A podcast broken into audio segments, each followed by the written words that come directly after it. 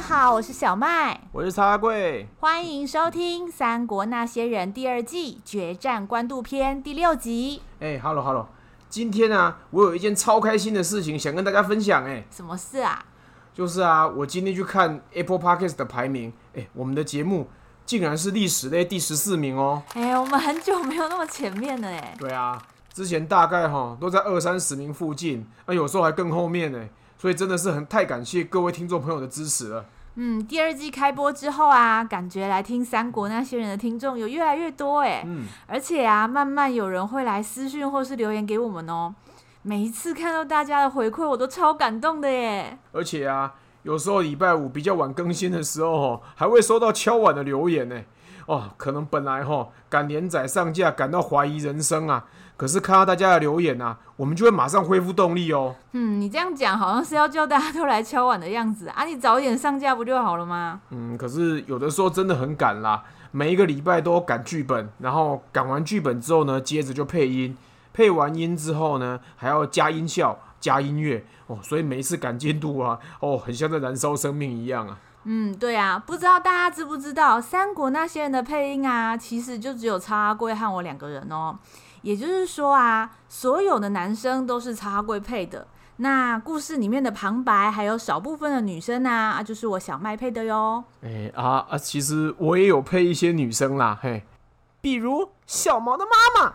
因为只有两人作业啊啊，有一些角色又比较难搞嘛，嗯，所以制作上啊，真的就要花比较长的时间哦。哎，是你说谁难搞啊？哎，曹大人，你不要激动啊，这样的话。听众会讨厌你的，哼！我可是这个节目的台柱啊！要是没有我的话，只有你这个刘大耳，那谁会来听啊？哎，曹大人，你怎么这么说呢？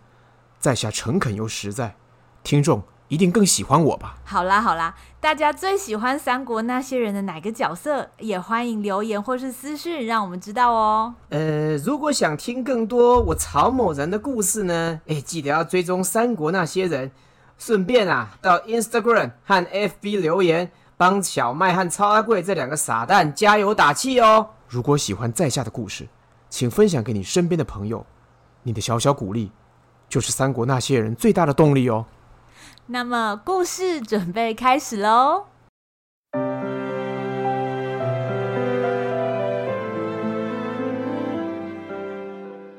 大英雄也当过龙套，小人物也能做主角。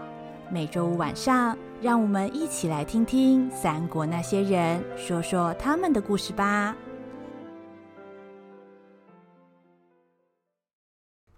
第六集：杀人医生。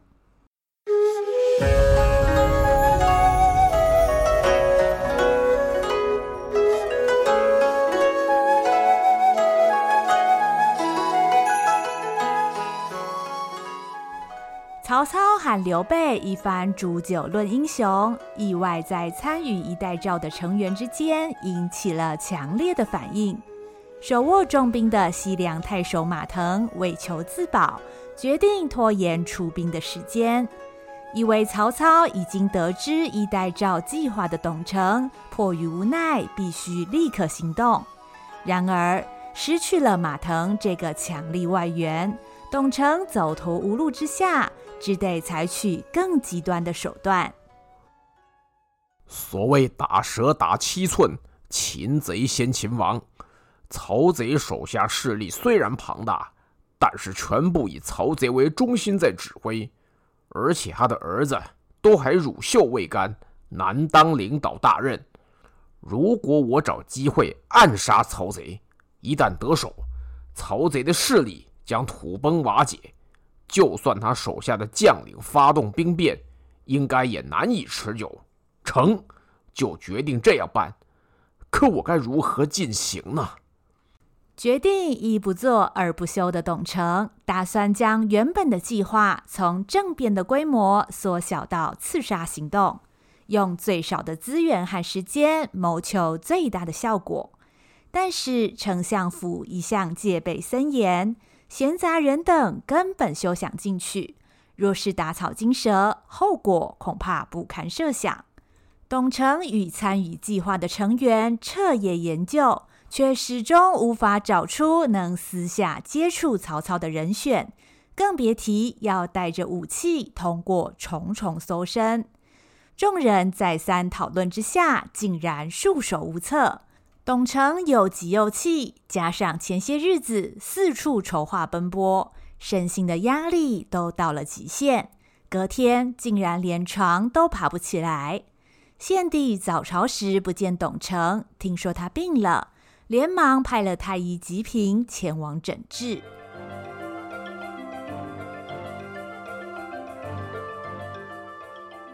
经过太医详细检查之后，发现董承是睡眠不足、操劳过度，只要按时服药，并且适当休息，便能恢复健康。董承虽然心里担忧衣带诏的事情，但是身体也实在撑不住了，只能配合太医的吩咐。在喝完太医开的汤药之后，董承觉得一阵困倦。趴在桌案上，便沉沉睡去。忽然之间，门外传来了家丁的声音：“老爷，大喜呀、啊！据说大将军袁绍会同了荆州刺史刘表和西凉太守马腾，集结大军向许昌这边攻过来了。”什么？此事当真？哎，那曹贼如何反应啊？袁绍等人势大，曹操已经派出所有兵力反抗。老爷。如今皇城之内空虚，只剩曹操和少数亲信，这是大好良机啊！很好，总算等到这一刻。你立马联络其他人，今晚包围丞相府，为皇上除贼。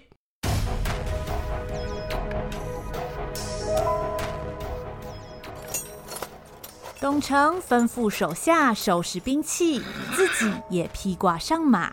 夜晚时分，大队人马在董承的指挥之下包围了丞相府。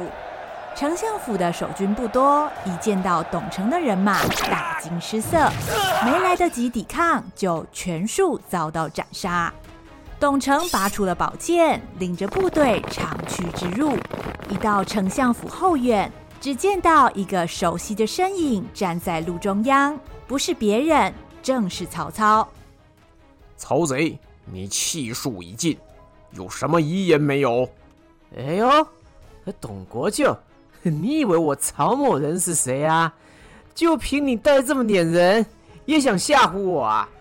哼，死到临头还想逞口舌之快，我等一下就先割掉你的舌头，看你还怎么样口出狂言。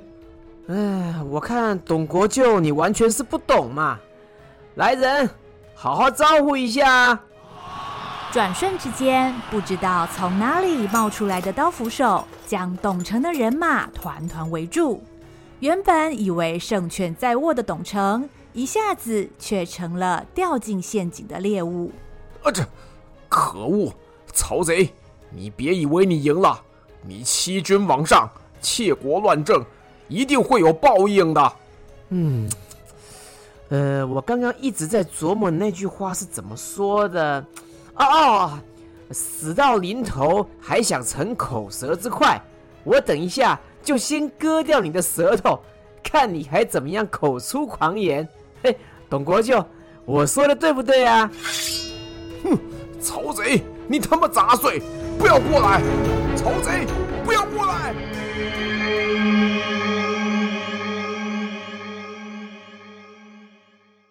国舅，国舅，嗯，曹贼，不要过来！啊！国舅，我是太医吉平啊。是什么？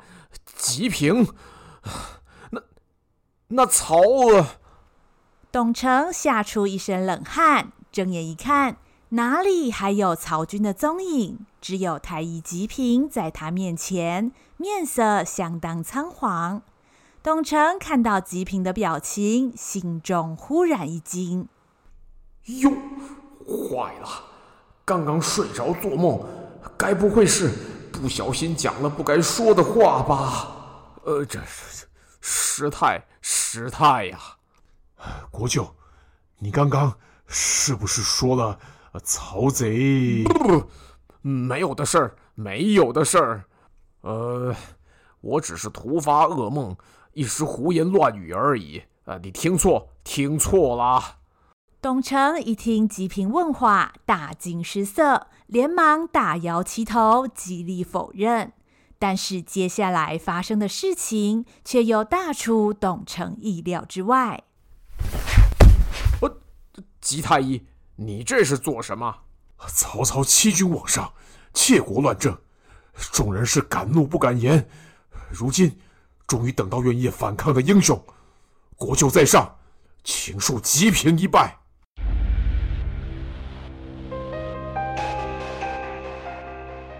太医吉平个性一向温和，平常遇到事情的时候也不太与人争执，是个好好先生。然而今天的太医却一反常态，看起来义愤填膺，目光如炬。董承没料到会发生这种事情，虽然有人愿意赞同自己的计划是件喜事，但是由于现在草木皆兵，计划反而越少人知道越好。除此之外，董承还必须担心另外一个问题：眼前的这个人会不会是曹操派来的？他究竟是敌人还是朋友呢？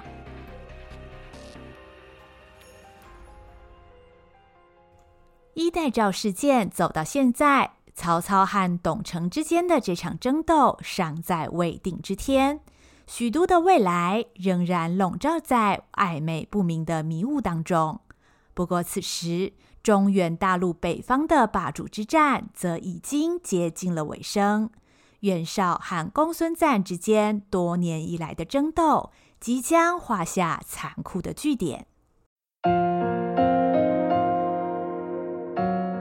自从白马义从部队败在袁绍谜样的兵器底下之后，幽州防线大部分都溃败，公孙瓒退到了最后的据点易京。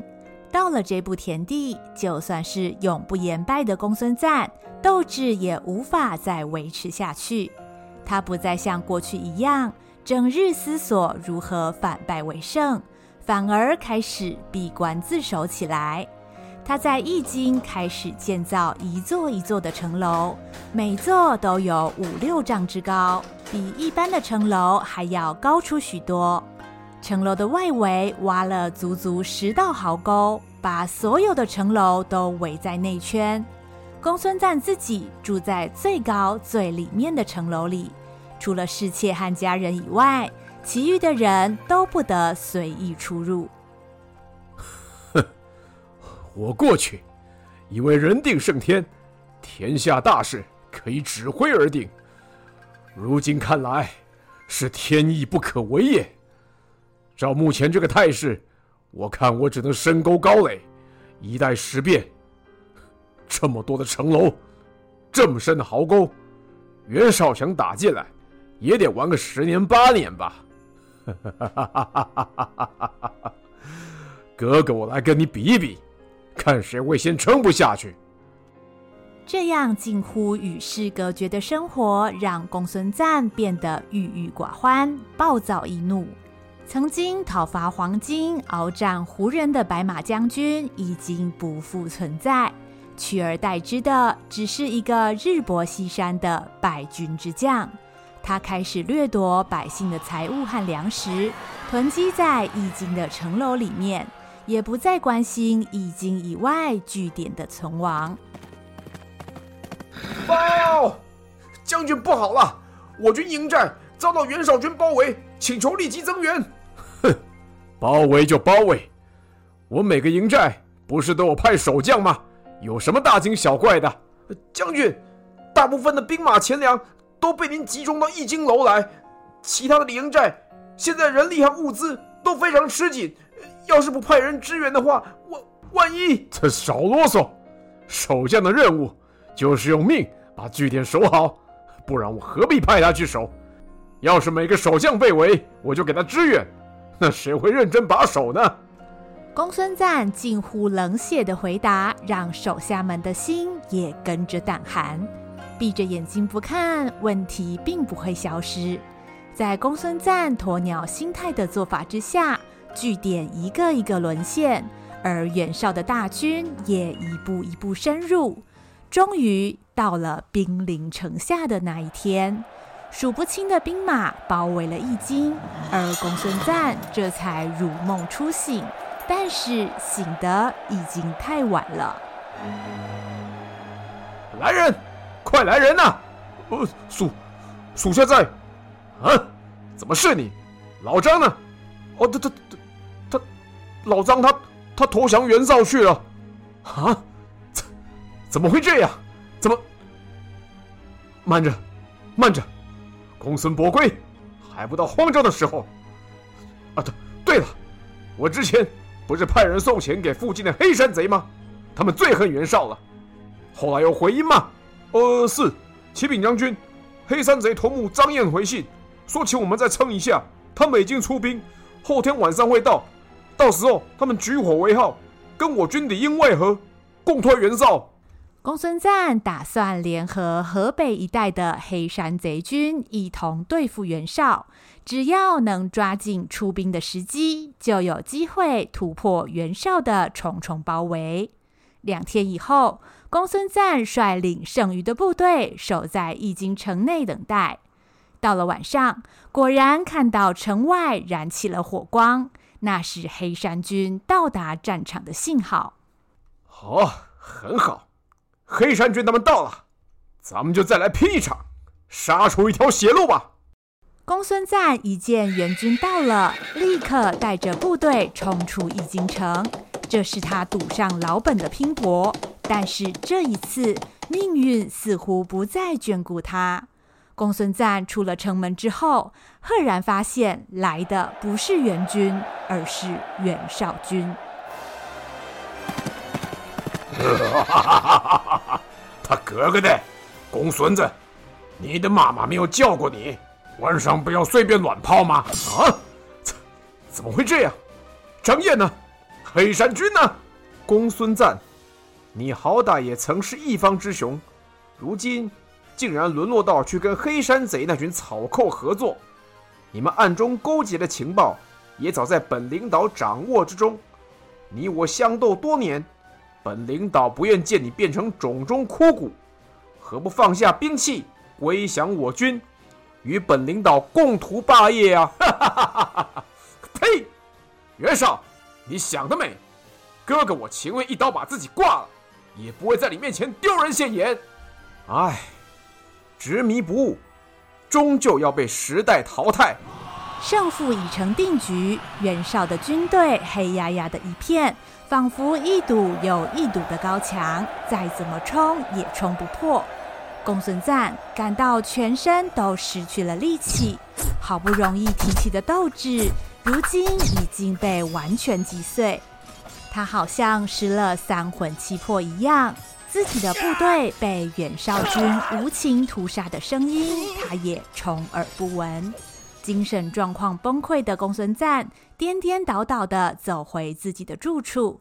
他的家人看见他神色不对，连忙出来迎接。没想到这时的公孙瓒竟然做出了可怕的举动。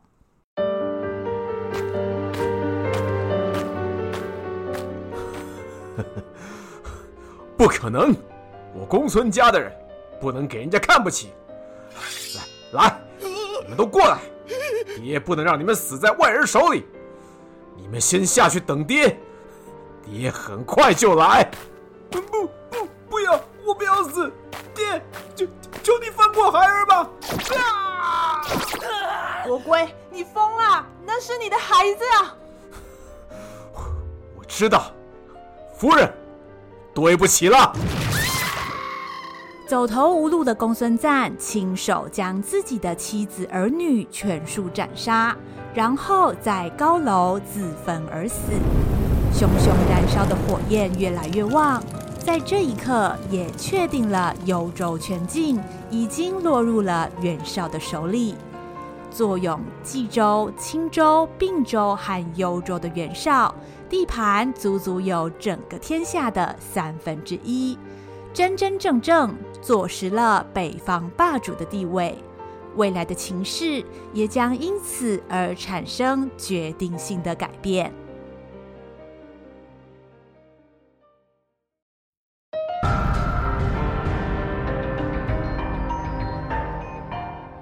故事回到了国舅府，董承一时不慎透露了自己对曹操的愤怒。前来诊治的太医吉平刚好目睹这一切。就在董承百口莫辩的时候，太医忽然向董承下跪。如此举动，让原本就复杂的情势变得更加扑朔迷离了。吉太医言重了，快快请起，董某担当不起呀、啊！吉平身为汉臣，世受汉禄，眼见圣上遭到欺压，却束手无策。吉平每天都睡不好觉。国舅，如果有用得着在下的地方，请尽管吩咐啊！啊，这吉太医的心意令人感佩，但是，哎，这个风声鹤唳之际，呃，国舅，难道你觉得在下是那曹贼的党羽吗？好，若是国舅有所怀疑，在下便自断小指，以表决心。太医吉平一边说着，一边就要砍下自己的手指。董承连忙出手阻止。见到吉平如此激烈的表态，董承不禁松了一口气。而就在此时，一条计谋忽然浮现在他脑中。吉太医如此坦荡，董某岂敢怀疑呀？而且说到对付曹贼，确实需要太医相助啊！国舅有什么吩咐，请尽管说明。吉平肝脑涂地，万死不辞。哎，是这样的，想请问吉太医，据闻那曹贼患有头风症，平时都是由您帮他医治，不知可有此事啊？是的，那曹贼头风之症不轻，一犯起来就派人叫我去帮他治疗。已经有好一段时间了，啊，丞相府管控严密，不是亲信根本难以进入啊。但吉太医，您却是唯一可以正正当当进出相府的人。若是，若是，国舅不必多言，吉平知道应该怎么做。但有一事相求，此行在下怕是回不来了，请国舅照顾吉平的家人。哎呀！吉太医忠贞不二，国家会感谢你的。计划已定，太医吉平便辞别了董承，前往准备相关事宜。董承看着吉平离去的背影，心中正暗自盘算接下来的计划。刚把房门关上，就听见窗外有人小小声在说话，时不时还传来 调笑的声音。董成觉得奇怪，探头一看，竟然是自己的家丁阿琴和侍妾云英正躲在庭院里偷情。董成勃然大怒，立刻派人去把这两个人给抓了起来，痛打四十大板，把他们打得皮开肉绽。董成余怒未消，将阿琴给关进了柴房，不准他吃饭。阿琴又伤又饿，差一点昏死过去，却又无可奈何。当天夜里，云英偷偷跑到柴房来送饭给阿琴。嗯嗯，哎，我哎，别急，吃慢一点。你身上都是伤哎！妈的，那个死老头，年纪一把还妻妾成群，难道就不能成全我们这对有情人吗？嘘，小声点啦。要是老爷听见了，我们都会人头落地呀！哼，国舅有什么了不起呀？我跟你说，我亲耳听到他跟那个太医吉平在那里密谋要动曹丞相。哼，等我去跟丞相举报，我看看你还嚣张！哈？不好吧？这样会不会有危险呢？切，怎么会呢？我这样叫做帮曹丞相建功，以后还当什么家丁啊？荣华富贵等着我们呢。怀恨在心的阿琴带着云英连夜逃出了董承的府邸，投往曹操府上去了。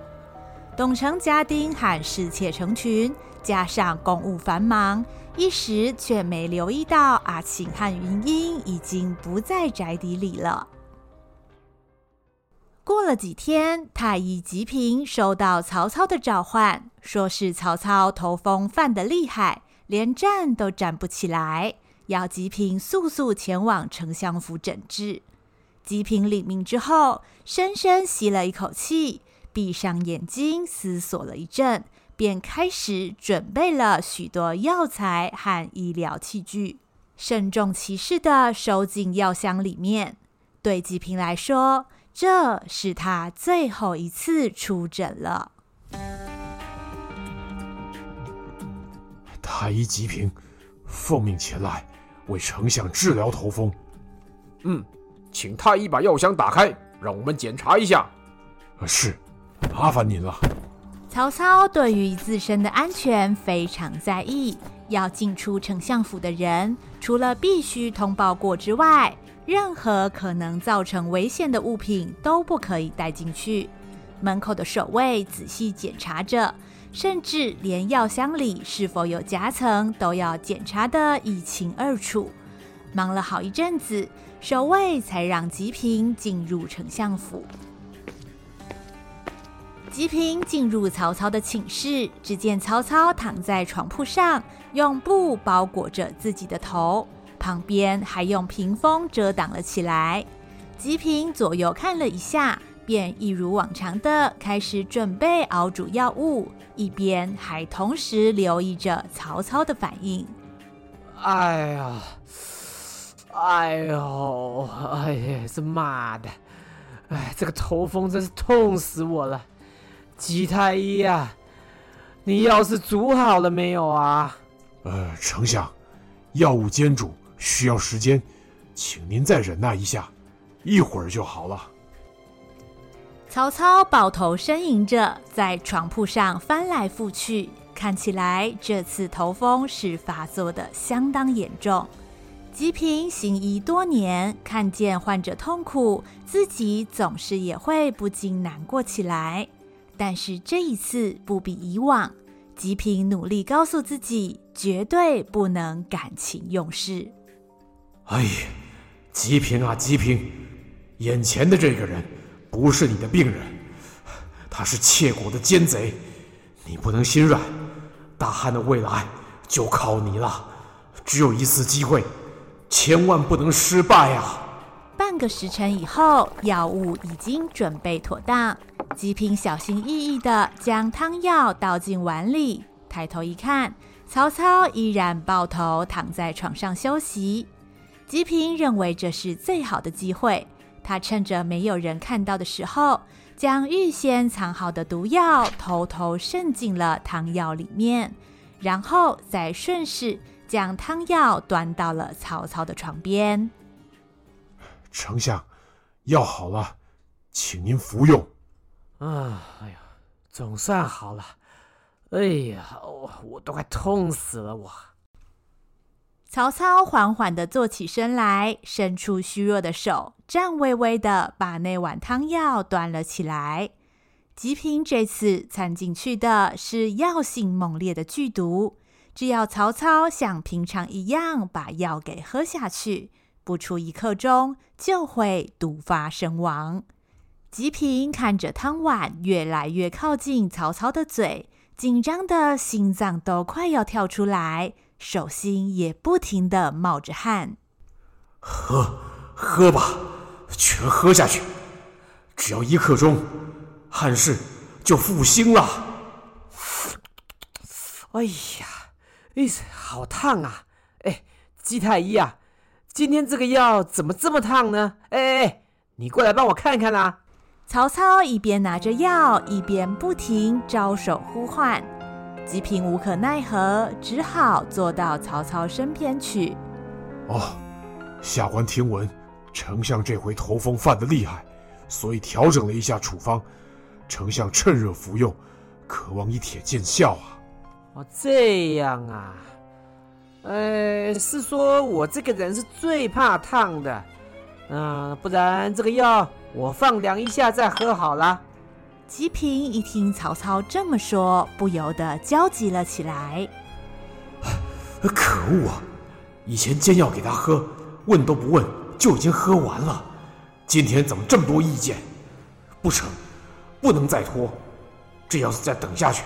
一旦药汤凉掉，毒药又会沉淀出来，那一切就完了呀！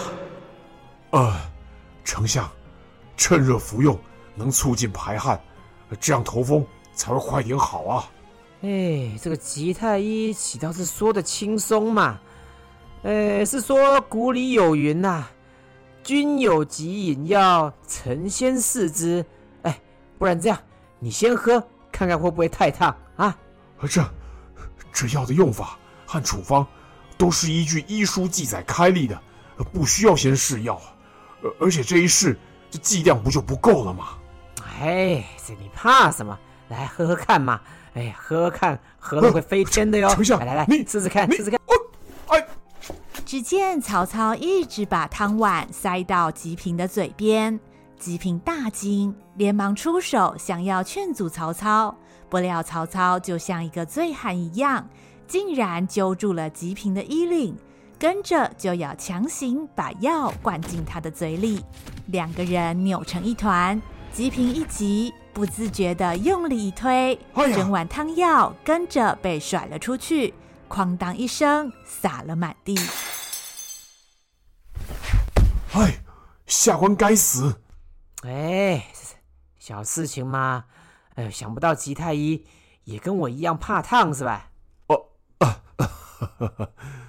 下官确实怕烫，一时不慎弄翻汤药，请丞相恕罪。在下马上重做。哎呦，还是没关系嘛，一人怕一样啊。不过呢，不知道吉太医除了怕烫以外，怕不怕死啊？嘿嘿嘿嘿嘿。啊！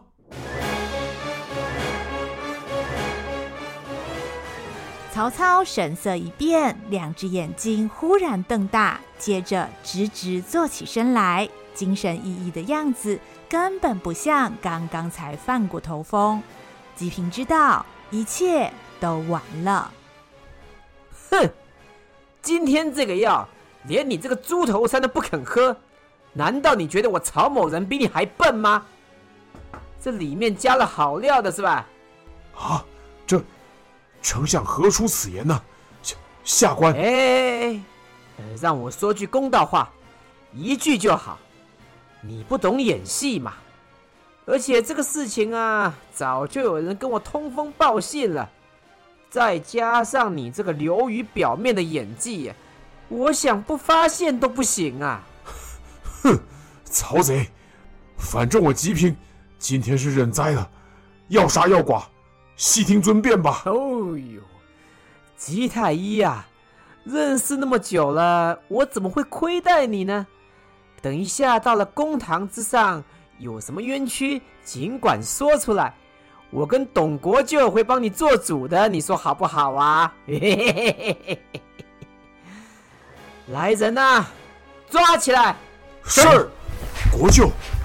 哎，这下糟了，曹贼，你狼心狗肺，你数典忘祖，你你会有报应，你会有报应的！啊、闭嘴啊！跪下！绑起来，绑起来！不论吉平骂的再声嘶力竭，事情的发展已经不能改变。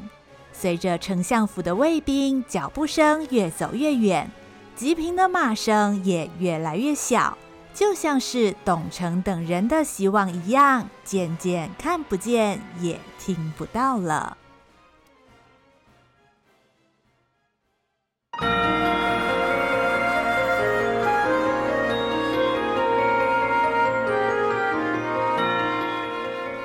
日防夜防，家贼难防。董承万万没有想到，处心积虑所排布的计划，竟然会败在一个家仆的手上。究竟是人谋不臧，还是天意难违呢？太医吉平的暗杀计划失手，衣带诏的机密将要曝光。发现真相的曹操，究竟会对牵涉其中的人采取什么手段呢？而刘备能赶得及阻止这失控的局势吗？下一集到不了的彼岸。